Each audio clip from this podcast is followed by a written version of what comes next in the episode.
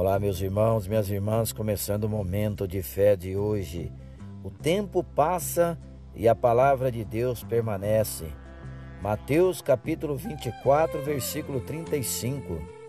Os céus e a terra passarão, mas as minhas palavras jamais passarão.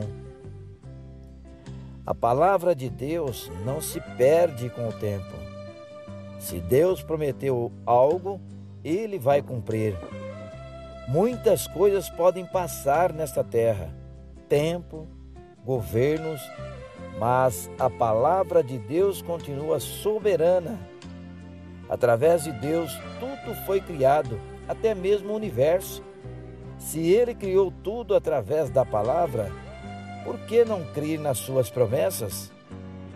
Jesus declarou o versículo de Mateus, capítulo 24, versículo 35, ao revelar os sinais do fim. Sim, haverá o fim, mas todo aquele que crer na Sua palavra não será tragado pelo tempo. Os céus e a terra passarão, mas quem crer na Sua palavra, na palavra de Deus, permanecerá com Ele eternamente. A fé é um elemento essencial do cristão. Sem fé é impossível agradar a Deus. A fé vem com os atos e os atos geram frutos. Quem guarda a palavra de Deus frutifica. Ter fé requer esforço. Continue a crer nas promessas de Deus. Vamos falar com Deus agora, Senhor Deus e Pai.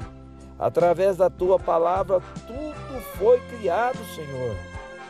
Tudo no mundo pode passar, mas a tua palavra permanece. Eu creio em ti e permaneço a crer nas tuas promessas. Que assim seja. Amém.